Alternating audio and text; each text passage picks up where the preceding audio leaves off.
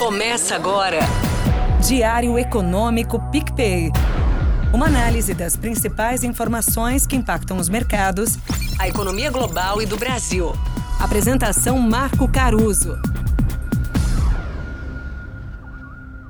Olá pessoal, tudo bem? Hoje é quinta, 28 de setembro de 2023 e esse é o seu Diário Econômico.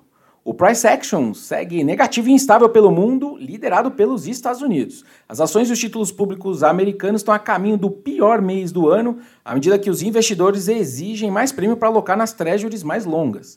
Enquanto a gente fica nesse vácuo de notícias maiores, a piora dos mercados alimenta as narrativas pessimistas da turma, que retroalimenta as desvalorizações e empurra a turma a estopar posições, o que exacerba tudo isso. Quando que eu acho que isso pode acalmar ou, na verdade, cessar essa piora? Você precisa desse período de troca de mão dos ativos até os investidores voltarem a ficar confortáveis com o seu risco e as suas exposições. E também na sexta você pode cessar o vácuo de notícias com a inflação americana também.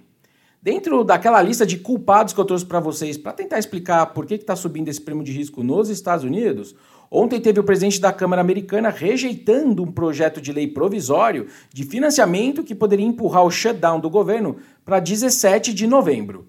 Diz o noticiário que o governo dos Estados Unidos só teria recurso para manter a máquina funcionando até esse sábado, caso, obviamente, um acordo não aconteça até lá. Esse plano tinha boa margem bipartidária no cenário, mas morreu na Câmara. Agora, os republicanos da Câmara devem apresentar a sua própria medida provisória na sexta-feira. Paralisações do governo americano, né, o tal do shutdown, sempre é resolvido aos 45 do segundo tempo.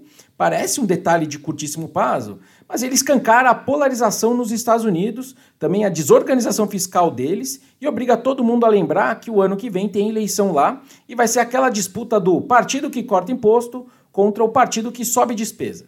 Enfim, no mundo pós-Covid, parece que somos todos emergentes. Agora, falando do desempenho relativo das classes de ativos, é interessante perceber que a alta volatilidade tem se restrito muito mais à renda fixa. Olhando em termos históricos, comparando aí com o que, que se viu desde 2008 até hoje, a volatilidade da bolsa americana, europeia e de alguns emergentes, ou mesmo olhando para a volatilidade das moedas do G10, todas ainda estão abaixo da média desse período que eu falei realmente só a renda fixa está mais de um desvio padrão acima. As moedas, elas têm sentido, né? O mês, a semana e essa quarta-feira foram claramente de dólar forte. Ontem, por exemplo, chamou atenção o euro perdendo 0,7% contra o dólar, o que é um movimento relevante para um dia. E aí o nosso real foi bater 5,05, alta aí de 1%, que no fundo até que não é muito ruim dado esse movimento da moeda europeia. De certa forma, o Brasil segue usufruindo dos preços altos de certas commodities que dão uma amortecida nessas pioras. Na verdade, os termos de troca do Brasil seguem em patamares relativamente altos e esse é um colchão em algumas janelas aí maiores de tempo. Termo de troca, para quem não é versado em economês, é a diferença entre o preço do que a gente exporta e a gente importa. Não que isso faça diferença para o dólar no dia, mas meu ponto é que a moeda podia estar tá bem pior não fosse isso.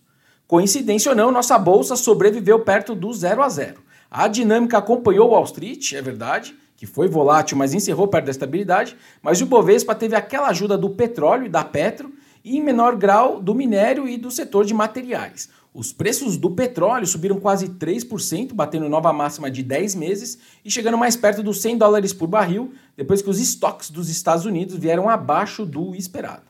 Agora, falando do dia, o relatório trimestral de inflação do BC vai trazer mais detalhes ainda sobre o cenário do Copom. Aquele mantra de juros caindo moderadamente e receio de não cortar a Selic demais vai continuar lá.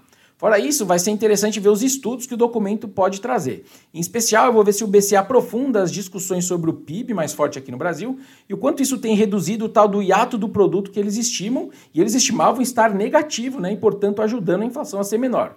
Quanto mais eles revisarem esse número para cima, ou seja, para menos negativo, menor é o conforto deles em cortar demais a Selic. Vamos ver, sai às 8 da manhã.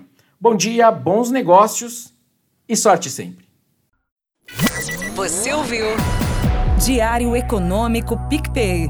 Uma análise das principais informações que impactam os mercados, a economia global e do Brasil. De segunda a sexta, às seis da manhã, no Spotify e YouTube.